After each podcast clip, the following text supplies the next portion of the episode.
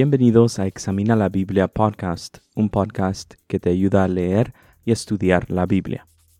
En el episodio anterior hablé sobre la Biblia y los contextos culturales. En este episodio estaré examinando un texto de la Biblia para demostrar cómo el contexto cultural, junto a otros contextos, nos ayuda a entender mejor la Biblia. Quiero dar uso de esta introducción al episodio para anunciar que ya hay tres diferentes maneras en las que puedes interactuar más con el podcast. Primero, puedes escribir al podcast a examinalabibliapodcast.gmail.com. Sé que es un poco largo el email, pero son todas estas palabras juntas sin ninguna mayúscula. El email es examinalabibliapodcast.gmail.com. Segundo, puedes seguir la cuenta de Twitter del podcast, la cual es arroba examina la Biblia. Una vez más, la cuenta de Twitter del podcast es arroba examina la Biblia. Tercero y último, puedes visitar nuestra página web, la cual es examinalabiblia.com. Una vez más, la página web del podcast es examinalabiblia.com. Gracias por escuchar y juntos examinemos la Biblia. El texto que quiero compartirles se encuentra en el libro de Mateo, conocido también como el Evangelio de Mateo, capítulo 22, versículos 15 al 22. Voy a leer de la versión Nueva Biblia de las Américas y dice así, Mateo capítulo 22, versículos 15 al 22. Entonces los fariseos se fueron y deliberaron entre sí cómo atrapar a Jesús en alguna palabra que él dijera. Y los fariseos enviaron a algunos de sus discípulos junto con los partidarios de Herodes, diciendo, Maestro, sabemos que eres veraz y que enseñas el camino de Dios con verdad, y no buscas el favor de nadie porque eres imparcial. Dinos, pues, ¿cuál es tu opinión? ¿Está permitido pagar impuesto a César o no? Pero Jesús, conociendo su malicia, dijo, ¿Por qué me ponen a prueba, hipócritas? Traigan la moneda que se usa para pagar ese impuesto. Y le trajeron un denario. Y él les preguntó, ¿De quién es esta imagen y esta inscripción? Ellos le dijeron, De César. Entonces él les dijo, Pues den a César lo que es de César, y a Dios lo que es de Dios. Al oír esto, se maravillaron, lo dejaron y se fueron. Este texto es un buen ejemplo de por qué se necesita estudiar los diferentes contextos para poder entender mejor la Biblia. Voy a mencionar algunos de estos contextos que están ocurriendo o que existen aquí en este texto. Está el contexto histórico. Fuera de la Biblia se sabe mucho acerca de el Imperio Romano y de los Césares está el contexto político, ya que César fue un personaje político, aparte de un personaje histórico. También el texto menciona a los partidarios de Herodes. Estos esencialmente eran un partido político eh, dentro del pueblo judío. También está el contexto religioso, ya que se menciona aquí a los fariseos, y los fariseos esencialmente era un grupo religioso del pueblo de Israel. Está también el contexto textual, y el contexto textual nos ayuda a ver, no solamente en el libro de Mateo, sino que en los otros tres evangelios, que son Marcos, Lucas y Juan, y ver cómo Jesús interactúa con la gente. ¿Será que con toda la gente hablaba de esta manera con la que le habla a estos personajes o no? Y por último, está también el contexto cultural. En los tiempos de Jesús, el contexto cultural era un contexto altamente político y religioso. Entonces, este texto nos muestra todos estos contextos que están en juego acá y es importante conocerlos. Y la pregunta puede surgir de, bueno, ¿podemos solamente leer el texto y poder entender qué es lo que se está diciendo? Hasta cierto punto, sí, pero ese entendimiento será un entendimiento superficial e incompleto. ¿Y por qué digo esto? Porque Dios decidió darse a conocer a la humanidad por medio de la Biblia. Y los libros de la Biblia fueron escritos dentro de estos diferentes contextos. Entender estos diferentes contextos entonces es parte del trabajo de escudriñar la Biblia, de examinar la Biblia. Lamentablemente, algunos piensan y enseñan que en este texto, en Mateo capítulo 22, de los versículos 15 al 22, el texto que leí, Jesús estaba enseñando que lo correcto era pagar los impuestos y por lo tanto había que dar a César las cosas de César. En este caso, César representando el gobierno y pues si el gobierno exige impuestos hay que darlo y que hay que darle a Dios las cosas de Dios. Y si Dios es dueño de todo, entonces tenemos que darle a Dios todo. Y quizás tú has escuchado esa frase de darle a César lo que es de César y a Dios lo que es de Dios. Creo que es bien fácil mal entender lo que está pasando en este texto y lo que estaba diciendo Jesús. Entonces tenemos que investigar qué era exactamente lo que se le estaba preguntando a Jesús y cómo es que Jesús contesta. Ahí está la clave para poder entender mejor el texto. Sigamos entonces y observemos la pregunta que se le hizo a Jesús. Y el texto nos dice que la pregunta que se le hace a Jesús era realmente una trampa. Los líderes de Israel, con sus diferentes grupos religiosos y políticos, estaban tratando de ver cómo hacían desaparecer a este Jesús. Ya Jesús tenía una gran fama y en este texto él acababa de llegar a Jerusalén y era la última semana que Jesús iba a estar vivo. Entonces ya a Jesús hasta lo habían recibido como rey en Jerusalén. El pueblo de Israel había hecho esto. Eso significaba mucho por diferentes razones, pero especialmente por este contexto cultural altamente político y religioso. Pero bueno, le hacen esta pregunta y la pregunta era una trampa. Y el texto también nos dice que Jesús también sabía que la pregunta era una trampa. ¿Y en dónde estaba esto que era la trampa? Porque si Jesús decía que era permitido pagar el impuesto, entonces iba a perder el favor con el pueblo, el pueblo que ya lo estaba dando hasta como rey. Por el otro lado, si él decía que no hay que pagar el impuesto, entonces él se iba a meter en serios problemas con el gobierno, esto es con el imperio romano.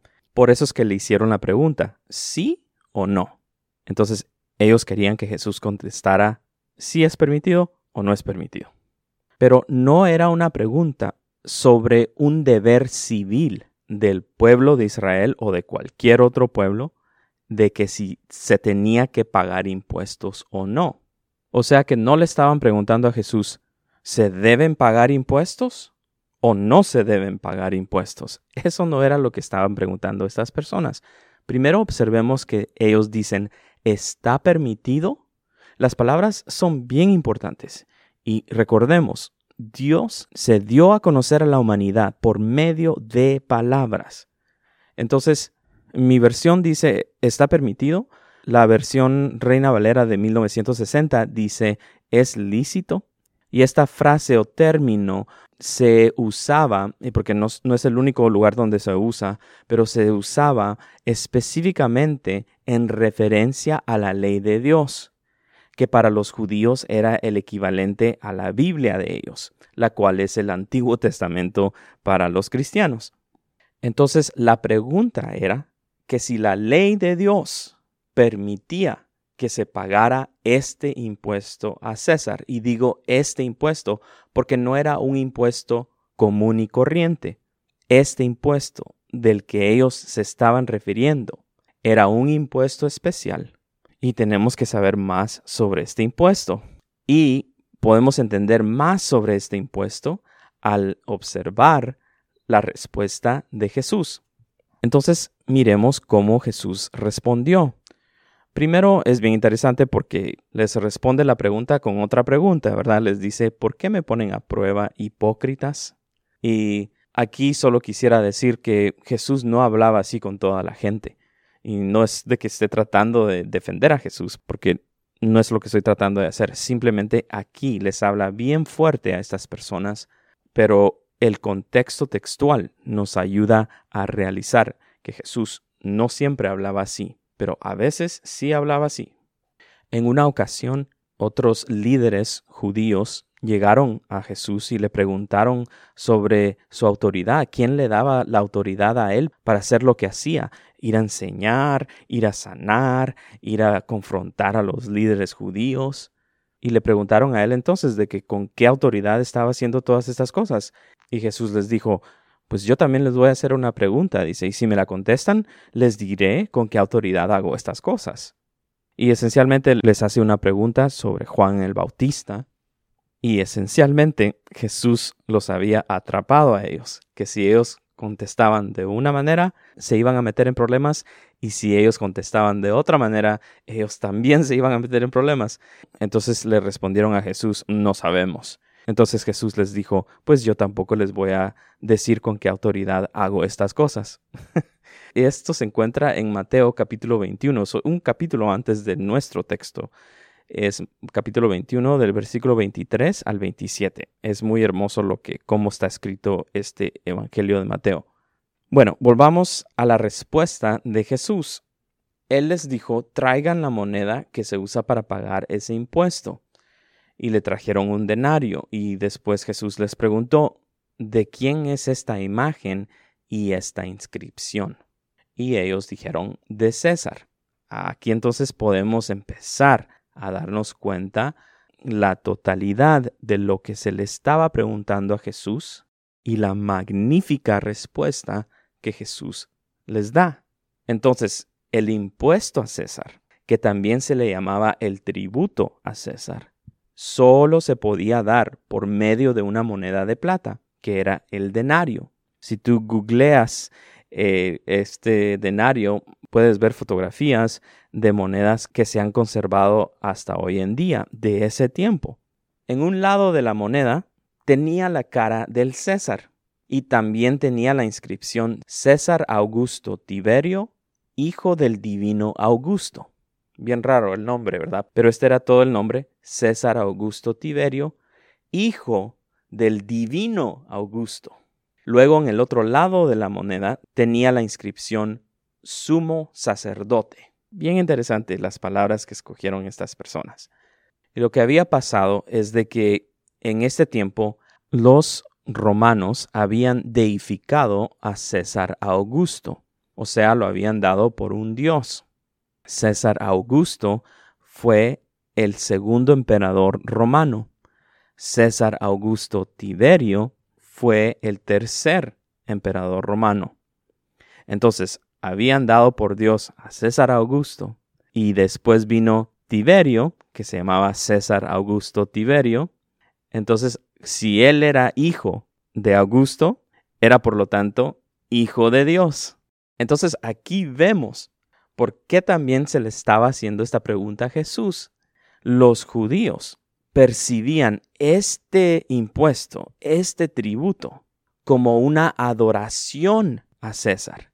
Entonces, al dar el impuesto, era cierta admisión, cierto reconocimiento de que César era una divinidad, era un dios. Y esto estaba explícitamente en contra de la ley de Dios la Biblia de los israelitas, nuestro Antiguo Testamento. ¿Qué era lo que creían los israelitas sobre Dios?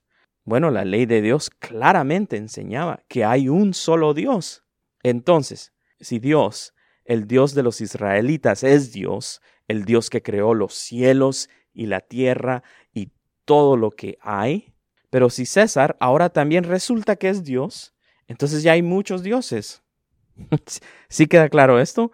Porque la ley de Dios claramente enseñaba que hay un solo Dios, que era el Dios de Abraham, Isaac y Jacob, el Dios creador de los cielos y la tierra. Pero ahora los romanos decían que César Augusto era Dios y que César Augusto Tiberio era el Hijo de Dios. Entonces ya son muchos dioses. Entonces, realmente no era una pregunta sobre impuestos, era una pregunta sobre adoración. Por eso es que el título del episodio es Jesús y los impuestos, así con, una pregunta, ¿verdad? Porque realmente no estaban hablando aquí de impuestos, estaban hablando de adoración. Y para los que tal vez están escuchando el episodio porque pensaron que, que, iba a hablar sobre los impuestos, la Biblia sí enseña sobre los impuestos. Este texto realmente no es uno de ellos. El libro de Romanos, por ejemplo, nos enseña mucho sobre los impuestos, pero eso es para otro episodio. Pero este texto que estamos examinando realmente no está hablando sobre impuestos. Otra vez, lo que ellos le estaban preguntando a Jesús era que si la ley de Dios permitía dar no un impuesto en general, sino un impuesto específico, este impuesto a César. ¿Y qué impuesto, verdad? O sea que si lo dabas, estás prácticamente reconociendo de que César Augusto Tiberio era Dios. Entonces los israelitas se preguntaban qué tenían que hacer realmente, ya que de acuerdo a la ley del Dios de los israelitas, toda la adoración era reservada únicamente para el Dios de la Biblia. Y al entrar al ámbito de adoración, estamos entrando a un ámbito de reino. Y nosotros sabemos que Jesús predicaba acerca del reino de Dios, que también decía que era el reino de los cielos. Hay una interacción de cuando Jesús fue al desierto y vino Satanás y lo vino a tentar.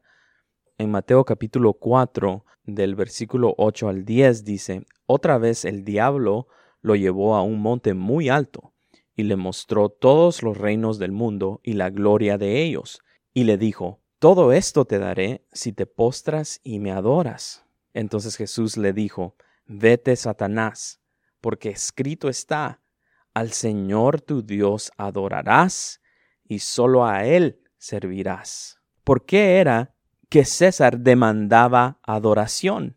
Porque él estaba a cargo de todo el imperio romano. No había una persona más poderosa que él en el mundo. Y solo estaba copiando a Satanás, porque Satanás le dijo a Jesús, si tú te postras y me adoras, te voy a dar los reinos de este mundo.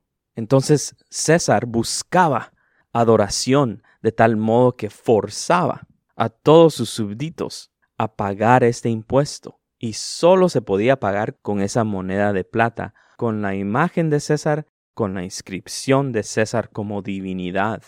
Entonces aquí Jesús venía insistiendo en la diferencia y distinción entre el reino de los hombres, que también es el reino de este mundo, que también es el reino de las tinieblas, con el glorioso reino de Dios. Y estos dos reinos no podrían estar más opuestos. En el libro de Mateo otra vez, en el capítulo 20, del versículo 20 al 28, les voy a leer este otro texto que nos va también a ayudar a entender mejor al texto que estamos examinando.